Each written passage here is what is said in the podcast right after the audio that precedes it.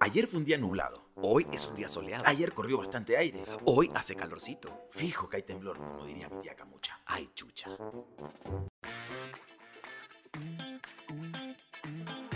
Renzo Schuller. Matías Brivio. Hoy en Doble Mitra. Los temblores. Ajá, los temblores, mi querido Matías Brivio. Pero los temblores estos, cuando se mueve pues la tierra, ¿no? Sí, no, sí, sí, a eso, A- a eso- eso nos sí, referimos, no, pues. no los temblores de resaca. Cl- Claro, no, los de resaca, que esos son otros. Esos son además, otros que también son fuertes. Que, que ¿ah? tú los conoces bastante bien. Uy, tú ¿no? también, creo, No, también. sí, como ya, 9.8. Oye, pero, olvídate. pero fuera de bromas, ¿tú le tienes miedo a los temblores? No? ¿Puedes creer que yo antes no le tenía miedo? Ya. No quiere decir que ahora le tengo miedo, pero ahora le tengo un poco más de respeto. Y esto cambió con el terremoto que hubo en, acá en Perú, en el de Ica, 2007. en el 2007. Ajá. Yo me acuerdo que me estaba cambiando, me estaba bañando. Ya. Estaba en la ducha, obviamente, para, para alistarme para hacer polizontes en esa época. Ok. programa que hacía. Y yo siempre he sido escuchar un temblor y, ay, ahorita pasa, ya, tranquilo, ah", y pasaba. Y lo mismo me pasó en la ducha. Ya. Y está en la ducha, miércoles. Puf, ¿A sí. qué hora para esto? Y- pero se empezó a mover más fuerte que nunca. Claro. Claro, y salí ahí, me sequé lo que pude, me puse un buzo, creo, y salí este, ahí al... Vivía en un condominio en esa época y con todo el mundo ahí asustadísimo, pues, ¿no? Este, y a partir de ahí empecé a sentir un poco... Aparte, después salí a la calle, fui a hacer mi nota igual, y las calles estaban vacías, todo el mundo hablaba de esto en las radios, porque fue una Claro. cosa fuerte. Bueno, fue en ECA fue un terremoto de verdad. pues. Claro, la, claro, La pista o sea, se abrió y todo. Totalmente, muchas casas se cayeron. Lo loco, de ese, lo loco de ese temblor, que acá en Lima fue temblor, terremoto en el sur, era que el piso se movía de forma ondulada. No sé si te acuerdas, que era como que Claro. unas olitas que era, ya que era termina esta vaina. Yo estaba en el gimnasio, me acuerdo. Claro, claro. Y, y las pesas, clan, clan, clan, clan, clan, empezamos, y la gente, ¡ah! Gritaba, se armó un caos. Pero Fue- siempre, siempre hay, o sea, sí, esto asusta definitivamente, pero siempre hay gente, un temblor o un terremoto siempre este, muestra cómo reaccionaría cada persona. Sí, claro. Muestra la personalidad, Sí. o sea, de manera obligatoria, obviamente, ¿no? Hay gente que realmente se desespera, así sea 1.1, Sí. ¿me no, entiendes? Totalmente. Este, hay gente que es mucho más calmada. eh, Yo soy- yo soy de los calmados, Yo ¿no? también considero que soy de, de los calmados. A ver, ya, vamos a ver, tranquilo, vamos por donde salimos, bajemos con calma. Pero ¿por qué hay un antes y un después para ti del, del- del terremoto este? Porque antes del terremoto... Era más relajado. Era más relajado. Ah. O sea, estoy entrando nuevamente a mi calma, ¿no? Claro. Este, Pero te entre comillas te asustó. o pero sea, sí, claro que me, me- Claro. me asustó. Y aparte todo lo que se vivió, o sea, lo que vi en las calles ese día, cuando salí, que todo el mundo hablaba, me fui a hacer una nota, no había nadie. Entonces sentía que había pasado algo fuerte. Claro. Efectivamente fue así. Era la primera vez que, claro, nuestra generación vivía algo así. Claro. Nuestros papás sí tienen el terremoto del 70, Exacto. ¿no? Nosotros era la primera vez que sentíamos algo tan, tan fuerte, Claro, ¿no? Totalmente. Entonces, a Claro. partir de ahí fue como que, uy, miércoles, esto sí es, no, no, no es cualquier cosa, no podría pasar algo, algo, algo complicado. Pasó en Ica, podría pasar Sí. en cualquier momento en Lima, en cualquier otro departamento del Perú, si hablamos del Perú, ¿no? A mí me agarró un terremoto en la selva hace unos tres años, en, en Tarapoto.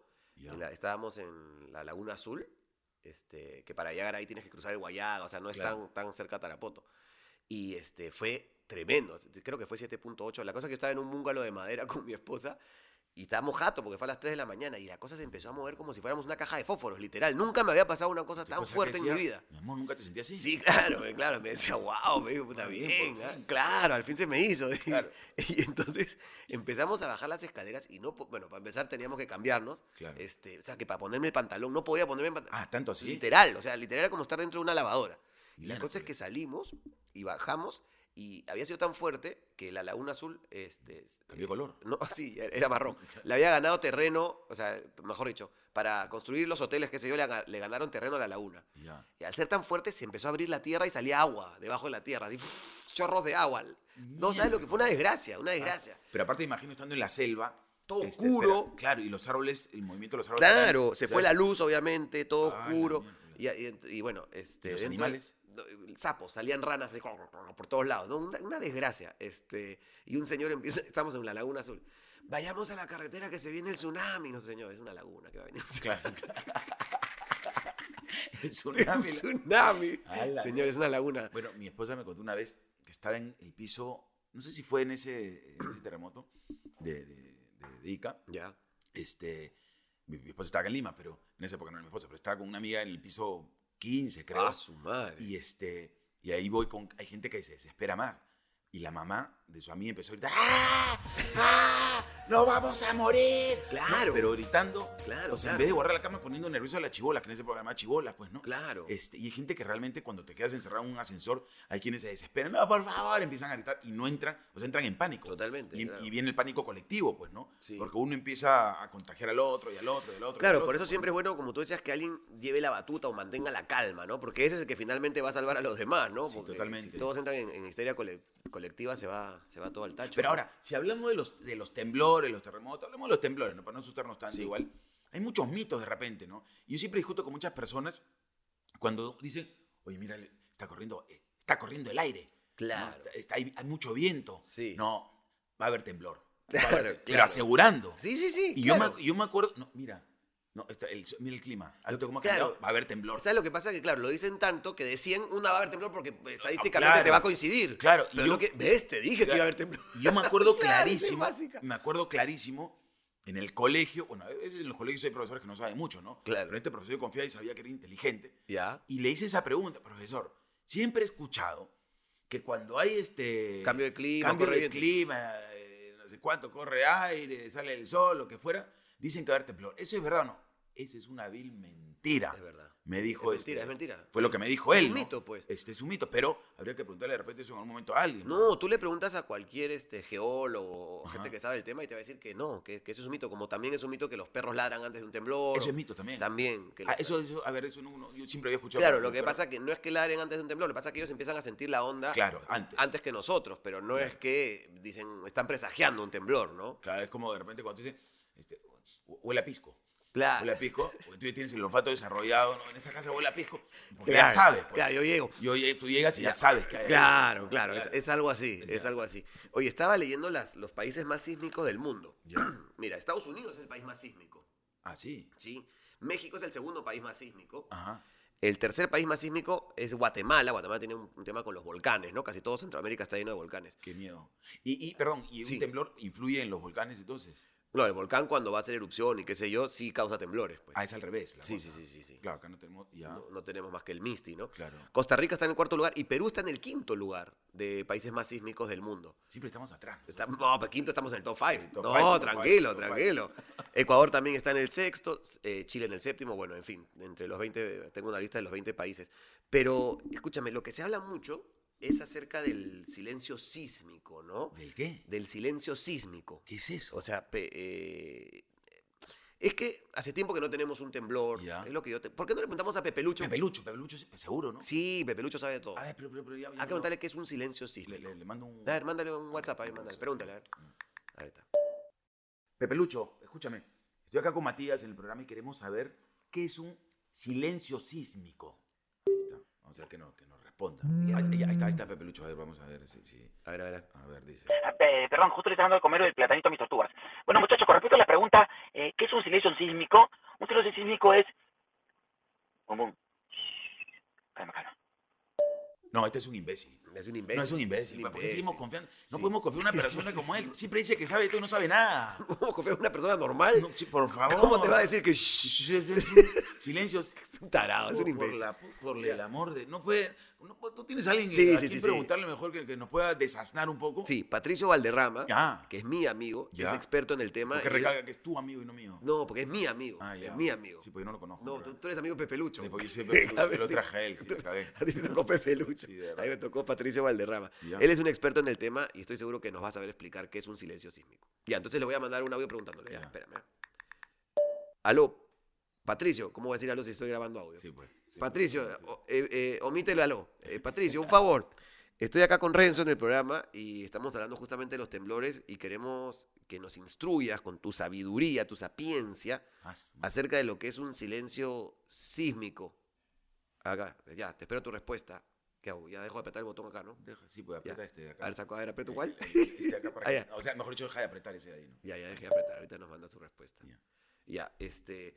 Bueno, sí, yo tengo entendido que el silencio sísmico es la, la carga de energía concentrada que hace mucho tiempo está ahí. Nosotros pertenecemos pues al cinturón de fuego del, del Pacífico, creo que así se llama, ¿no? Cinturón de fuego del Pacífico, la placa de Nazca y qué sé yo. Ah, creo que ya, ya, ya, ahí- ahí está a su que rápido es Patricio. Ah, para que veas, Exacto, está comprometido que contigo. Está comprometido. Es tu amigo, es tu A- amigo. a ver qué dice. A ver. A ver, se conoce como silencio sísmico al fenómeno en el cual en algunas zonas de nuestro planeta que deberían haber sismos no ocurren. Ese es el caso de la costa central del Perú, por ejemplo, donde coincidentemente está Lima, una zona que es parte del Cinturón de Fuego del Pacífico, una zona sísmicamente muy activa que debería tener sismos, pero no la tiene. Entonces, esto quiere decir que justamente ese pedazo está acumulando mucha, mucha, mucha energía sísmica. Una gran cantidad de energía está acumulada, la cual se va a liberar, la cual se va a mm, desfogar esa energía de manera violenta. Esto es lo que ocurre en el centro del Perú, en las costas de Lima, que tenemos un silencio sísmico de casi 300 años, quiere decir que hace 300 años no tenemos un terremoto importante que libere energía, por lo que esperamos una, una liberación de energía, eso quiere decir un sismo entre magnitudes 8.5 a 8.8, eh, que puede ocurrir en cualquier momento. Puede ocurrir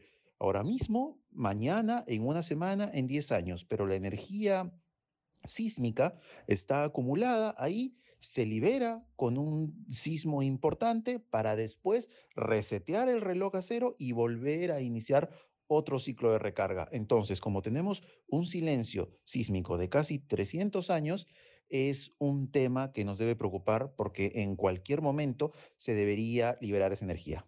Eh, escúchame, yo he vivido, desas, yo he vivido no desasnado, sino asnado, entonces, Asnado. toda mi vida, porque yo pensé que cada vez que hay un temblorcito, siempre escuchaba ¿no? a, a tu, a tu vieja, a tu tía. Qué mejor- bueno. me- qué bueno, mejor que hayan estos temblorcitos así, cosas que después no se viene uno, uno fuerte. Y eso es mentira, Es entonces. mentira. Es- lo que pasa que eh, no, no hemos tenido uno fuerte en Lima. En Ica sí, pero Ajá. ojo que él está hablando justamente de las costas frente a Lima, ¿no? Entonces ahí sí va a ser peligroso. 8.8. ¿Tú lo que va a significar un terremoto de 8.8? O sea, el centro de Lima se va a la mierda. el centro de Lima, El la gente que, la que- pues. que construye sus casas de manera medio informal, es decir, sin un arquitecto, sin alguien que vea las estructuras. Todo eso va a ser tremendo. Y obvio que también lo que... Lo, lo entrevistamos la otra vez para el programa y nos contaba también que va a haber tsunami también. Entonces todas las poblaciones costeras, o sea, va a ser una catástrofe en realidad el día que se libere esa energía de más de 300 años. Ahora, la pregunta es, ¿hacemos algo nosotros previo a eso? Porque siempre pasa lo mismo, ¿no? Este, tenemos que esperar a que suceda algo para recién ahí decir, eh, deberíamos de... eh, saquen sus mochilas, tengan sus Sí. mochilas acá, y, no sé- y siempre esperamos eso. A todos nos pasa. A todos. Pero yo no sé si, eh, en este caso Lima, por ejemplo, está preparado para algo como eso, ¿no? Mm. Y no sé si las autoridades respectivas también se están preparando justamente para evitar, o si sucediera algo, ¿qué hacer en ese Sí, caso, ¿no? la- en caso la- un, ma- un Un tsunami. tsunami. O sea, la mayor preparación, entre comillas, que ya tiene Lima, que también, y el Perú en general, por ser un país sísmico, que nos contaban también este, Patricio, es que eh, las estructuras, los edificios, todos tienen que salir ya con este ma- material, o de- lo construyen de manera antisísmica, ¿no? Claro. Que el edificio se flexiona de acuerdo al movimiento del- del- de, la, de la tierra, ¿no? Entonces eso es, pero como yo te decía, no todos viven en, en- en casas o de Claro. ese tipo, ¿no? La informalidad hace este, de alto riesgo pues una, una construcción, ¿no? Sí, y hablaba también de una, una devastación que afectaría a 600.000 familias.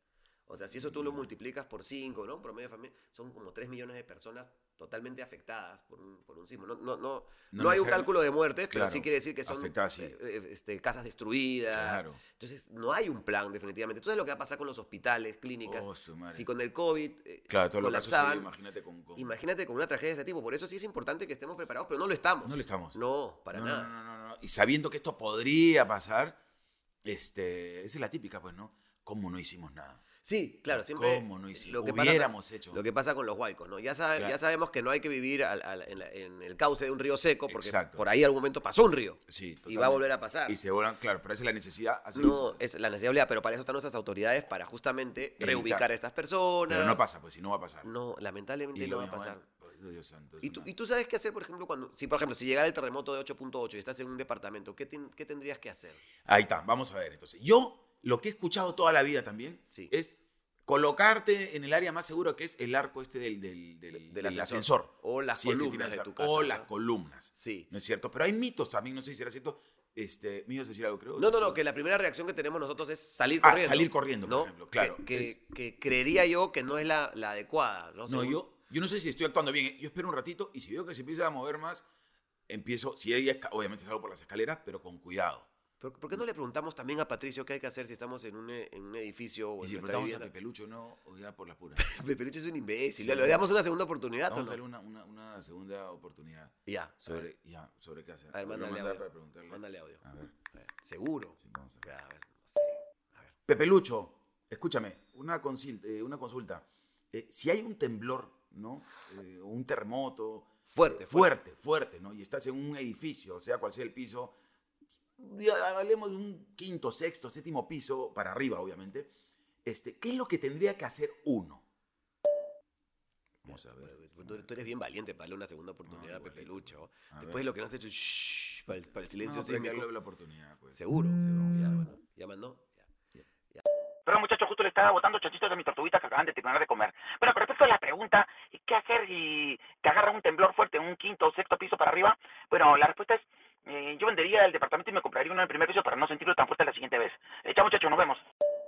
No, este es un imbécil. No, te dije que No, era un sí es un imbécil, es un imbécil. No, no, no, uno trata de dar fe, pues. Es que siempre dice, por favor, dame una oportunidad y mucha No. confianza. No, este es un imbécil. No, llama, llama al que sabe, llama Ya, a Valderrama. ahora sí, espérate, Al pi- el pibe, ¿no? Patricio, Pat- Ah, pibe, Patricio, Patricio. Patricio, nuevamente Matías. Oye, un favorcito, este, si estamos en un edificio, un departamento, mm, arriba del tercer piso, eh, y, y ya sentimos que el temblor o, o lo que fuera, mm, ya de repente terremoto, está siendo bastante fuerte, ¿qué es lo que tenemos que hacer, por favor?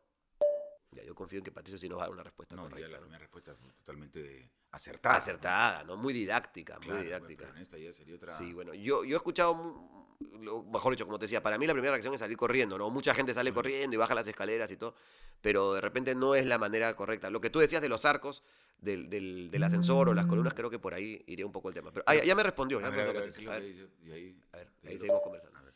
Apenas sintamos un, un- un sismo fuerte, lo primero que tenemos que hacer es dirigirnos a la zona de seguridad interna. Eh, si es que estamos dentro de un edificio, claro.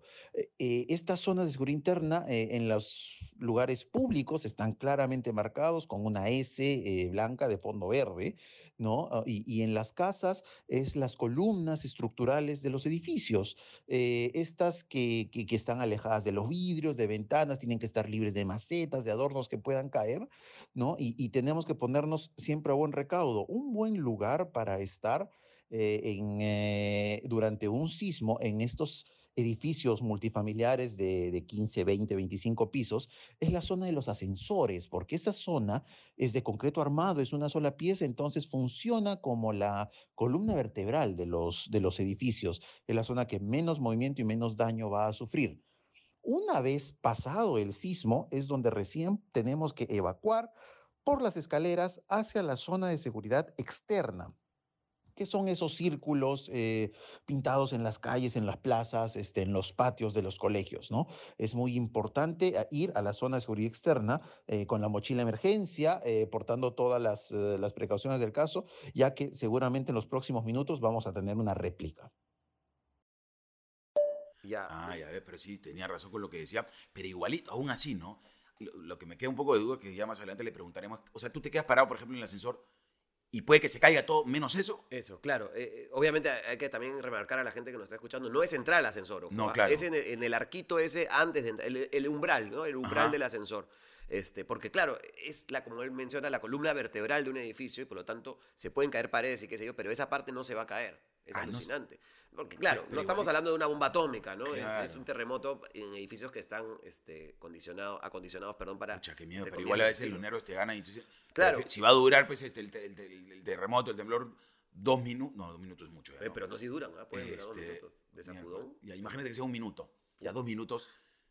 Dices, salir, ¿no? Me, me- me aprovecho y salgo. pero ¿por qué te dice que no salgas? Porque las escaleras se pueden ir a la mierda. se pueden ir a la miércoles o tú te puedes rodar las escaleras y puedes ocasionar también una avalancha humana. O sea, eh, Claro. lo mejor es mantener la calma. Es difícil, ¿ah? Tú me pones a mí también, como tú dices, más de un minuto y la cosa sigue temblando, voy a querer salir de mi casa. Ahora, esto que se dice también como para que la gente sepa, ¿no? Eh, cuando hay temblor, eh, el triángulo de vida es la mejor opción de supervivencia. O sea, cuando hablamos de tri- triángulo de vida es cuando eh, te pones contra la pared y pones algo que forma un triángulo y te pongas debajo Sí. de eso, o pongas algo sobre la mesa y tú te pongas debajo de eso, formando un triángulo, y no es verdad eso. No es que no sea verdad, lo que pasa es que tiene que ser una estructura muy fuerte, muy sólida, Ajá. una madera muy, muy, muy fuerte. Entonces no te puedes meter debajo de una mesa de plástico, por ejemplo, que te va a caer igual un pedazo de concreto o lo que fuera, te va a partir la cabeza. Totalmente. La O ese mito también de octubre, el mes de los temblores. Eso es bien raro, ¿no? Yo no entiendo, es que alguna vez pasó un temblor, pues Claro, en octubre, el Señor de los Milagros, por el Señor de los Milagros. ¿no? De la pared que quedó intacta. Exacto, Y y, ahí, este- y ahí quedó como que en octubre siempre hay temblores. Exacto, pero no es así, pues no es que en octubre vienen los temblores, no tiene nada que ver tampoco. No, no. En lo absoluto. Pero qué loco, ¿no? Que nosotros nos, met- nos enraizamos ciertas cosas y, y las, y las volvemos realidades, ¿no? Así es, así es. ¿Tú tienes maleta de emergencia? ¿Tú tienes mochila de emergencia? Tengo una mochila de emergencia, sí. Sí. Pero la reviso cada cierto tiempo cuando, cuando me acuerdo, en verdad. Porque si ahorita veo.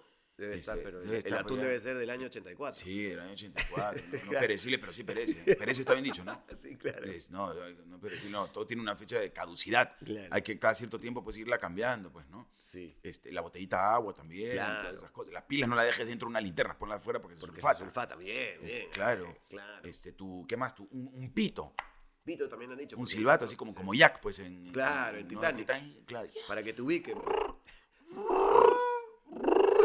Por lo menos, ¿no? por lo menos.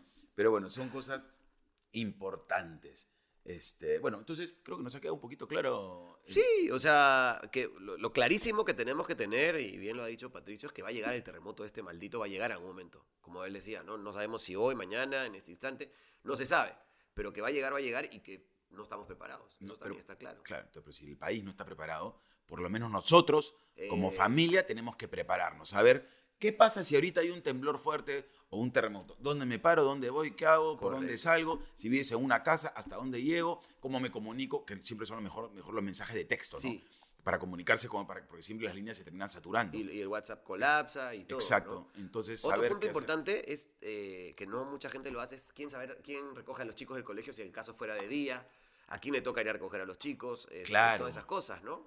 Claro, porque si no, este, Si no al no orden- funcionar, no hay un orden. Todas esas cosas las tienes que planificar. ¿no? Planificar. Pase Ya. lo que pase, si no nos podemos comunicar, tú ya sabes que yo estoy yendo al colegio de los chicos a recogerlo. por Claro, ejemplo, yo me ¿no? encargo esto, tú te encargas del otro, y por último nos encontramos en tal punto. Exacto, punto de encuentro va a ser tal. Punto de encuentro en el piso 18 de... de- No, no, pues, Claro, claro, claro.